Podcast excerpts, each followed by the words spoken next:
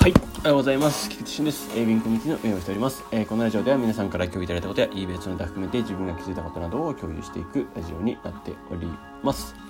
はい、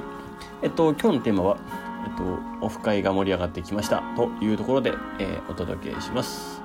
えっと、その前にまずお知らせです。えっと、11月13日ですね、土曜日の、えー21時から22時で、えー、ズーム懇親会を行います。えーこのえー、ズーム懇親会は、えー初めての方もですね、ぜひ、えー参加してほしいところだなと思ってます。まずここからって感じですね。で、えっと、ここから始まっていろんな各種イベントだったり、えっと、コミュニティ活動に馴染んでいけるかなとも思いますので、ぜひぜひご参加ください。よろしくお願いします。はい。えっと、あとはですね、えーまあ、オフ会の話はちょっとこれからしようと思いますので、まあ、そんなところですかね。はい。で、では早速行きたいと思います。オフ会がちょっと盛り上がってきたっていうとこなんですけどですね、ちょっと今日の朝活でですね、まあもう、もう今日はこの話をして終わりでもいいんじゃないかなと思ってるぐらいちょっとあのテンションが上がりましたので、はい。あの、話させて、このままの勢いで話そうかなと思います。はい。ですね、あの、まあ、ここのね、えーまあ、名前を出してあ出しちゃいますけどもコミュニティの中ではですね、まあ、北海道出身の、え武田さんという方がいらっしゃるんですけどもね。えっともう武田さんがもう北海道から、えーオフ会に参加していただけるということではい。もう、えーテンションがね上がりましたというところです。まあまあと本当に、えっと、さ北海道の中でもさらに遠いところなだなとは思いますので、うん。まあ、その中でね、えー来ていただけることは、えーありがたいです。ありがとうございます。感謝してます。いやあの武田さんはですねあのもう本場の漁師さんですのでその海の幸など等々をですねあのオフ会の時に送ってくれてたりしたんですよ。大阪オフ会の時もですね。あ,、まあ、あれはねあの斎藤さんが、えーあのしっかりえー手配手配というか、えーとそこも含めてうまく取りつないでくれて、えーやっていただいたのでそれも、えー斉藤さんにも感謝なんですけど武田さんもね、えーと送ってくれたっていうのはあの本当にありがとうございます。はい、で,、えーでその中でですね、えーまあ、その遠いところからね、えーこっちのイベントに参加していただけるっていうふうにねあの申し込んでいただけるっていうのは本当にありがたいことですし、まあ、これはですね、まあ一まあ、それ距離で言ったら本当石橋さんとかもなんですけどね九州福岡で、えーどこでも結構駆けつけてくれるっていうような、すごい、えーアクティブな、えー方でして。えー本当にもう、えー感謝ですね。で、えっと、毎度のことを来ていただけるですね。まあ、これはもう、あの、福島だって遠いんですけどね、ムロムロさんも、えっと、福島もまあまああるんですけどね、ちょっとあの、その、日本的な、えー日本地図的な尺度で言うと、えー若干ね、あの、その距離っていう部分で言うと、そうあの他の今のお二方よりかはちょっとと、ね、近くなっちゃうっていうようなねこの相対的感覚というかやっぱり面白いなとは思いますけどね。いや普通に福島だって遠いのにみたいな。で斉藤さんとかね長野だって遠いのにみたいな。でもはやもしさんとかも含めて、えっと、マグネさんもですね大阪あの直子さんもですね、えっと、大阪から来てくれてるのにとかえっと金さんとかもですね名古屋とかから来てくれるっていうあれなのに。えーなぜかもう相対的な距離感でもう一番遠いみたいな感じになる のも面白いんですけど。だからまあ比較って面白いなとは思います。うん。だからまあ、ちょっとその辺の話から、まあ、ちょっと別の今別の話を思いついたのでそっちの方のシフトしていこうかなと思ってるんですけど、まあ、そんなところでですね、えーまあ、北海道から来てくれるっていうことは本当に武田さんですね、えーぜひ楽しみましょうというですね。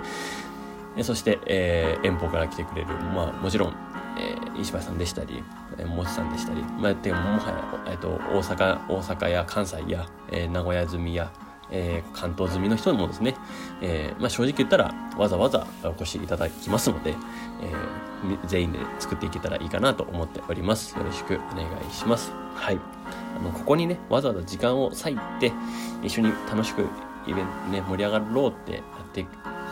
ね、いただいてる皆さんに感謝なので、えーそこは、えーもう場所問わずありがとうございますって感じですね。はい。ぜひぜひ楽しみましょう。はい、で、えっとですね、まあそんなこんなでオフ会が盛り上がってきたんですけれども、あとはですね、その宿泊の場所とかも素敵なんですよね。いやー、あのーあんまりね、あの、言いたくないですけども、あのー斉藤さんが素敵だなと思いながらですね、あ のまあちょっと、言いたくないとか言ったら怒られちゃうんですけど、はい、あの、まあ、あの、初めて聞いた方はですね、あの、斉藤さんとは仲良しですよってことは言っときます。はい。あの、ちょっとね、いきなりこの話を聞いて、なんか、ね、良くない関係だと思われたくもないので、大丈夫だよっていうことはちゃんとお伝えした上で、あれですけども、えー、ここの場所がですね、あのー、とっても綺麗なのに安いっていう感じですね。これは、一泊もしかしたら人数次第ではまあ5000円ぐらいで行けるんじゃないですかね。宿泊5000円って安いっすね。もうしかもこれで、えー、めちゃくちゃね、えー、みんなでこれは楽しめるっちゃ楽しめるんで、うん、いいかなと思います。屋上もあって換気もいいですし、えーそうですね。ベッドもしっかりしてたりしますし、うん、すごい綺麗な場所で、えー、素敵な場所を探していただいてるなと思います。ありがとうございます。はい、まあ、そんなところなので、まあ、遠方からでもぜひですね参加しやすいような環境にはなっております。ぜひぜひ、えー、皆さん連絡掲示板の方から、えー、申し込みください。よろしくお願いします。はい。で、まあ、ちょっとですね、まあ、その比較の話が出たんでそのままの話で流れで比較の話もしようかなと思うんですけどもえー、人の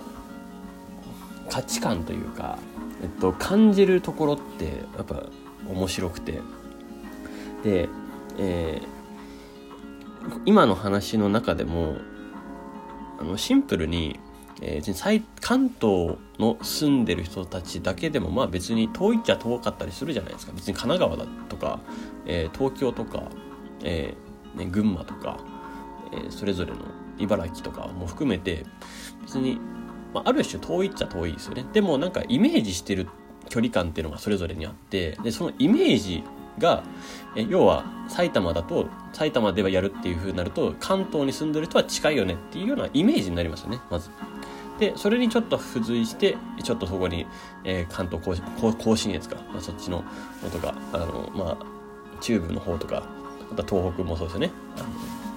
福島とか愛知だとかでちょっと行って関西と大阪だとかで今度はもう九州北海道とか沖縄とか、まあ、相対的な距離感っていうのが、まあ、イメージできるイメージできますよね。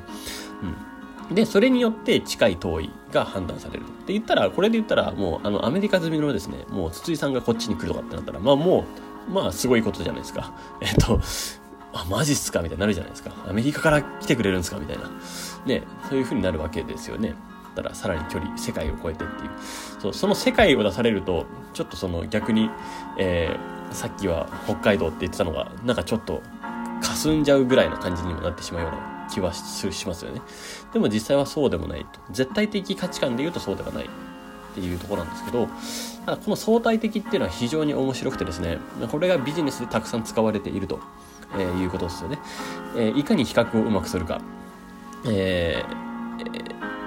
これはテク、まあ、テクニックというかもうこれを自然にできるようになってる人はやっぱすごいなと思います。え人がどう感じるかがわかるってことですね。うん。これはもう eBay ビジネスにおいてでも他のビジネスにおいてでもこれはもう確実に使える方法で、まあ、ある種テクニック、テクニック的なものにはなりますけど、あとは正しく比較できるかっていうところで、えー、大事だなと思います。正しく比較するためには、あの、同じ共通イメージを持ってることが必要なんですよ。うん。まあ、イメージを持たせるってことも大事なんですけどね。あの、ビジネスで言うと。うん。だから、今回で言えば、日本地図っていうイメージを持ってますよね。私たちは。で、世界地図っていうイメージを持ってますよね。だから、世界から来るってなると、すごいことになる、のイメージの方が強いと。日本よりもですね。うん。で、日本の中で言ったら、日本だったら一番遠いとこ、関東から遠い遠いのは沖縄だったり、九州だったり、で、北海道だったりっていうイメージがあるから、だから、わ、すごいなって感じやすくなるっていうのは思い、と思うと思います。うん。なので、えこの比較イメージ、相対的なイメージだったり、この想像っていうのをいかに相手にさせてあげられるかっていうのはすごい重要です。それが、要は、あの、トーク一つや資料一つや、その商品一つや価格一つで変えられると。また送料のコントロール含めて変えられますし、その、えー、やり取り含めて、いろんな手段で、えー、その相対的価値観っていうのを引き出せるというのは、えー、思っていた方がいいです。はい。で、この相対的価値観っていうのをいかに作れるかいかに自分で、えー、作り出せるとか相手にイメージさせてあげられるかがかなり、えー、ビジネスシーンでは重要になってきますので、ぜひぜひ、えー、お試しください、えー、ここは非常に重要なところです。はい。ということで、えちょっと今日はオフ会の話からちょっと比較の話までさせていただきました。え素敵な一日を、えあそうですね、今日はこれでラジオを終わらさせていただきたいと思います。はい。素敵な一日をお過ごしください。コミュニティの菊池俊でした。ではまた。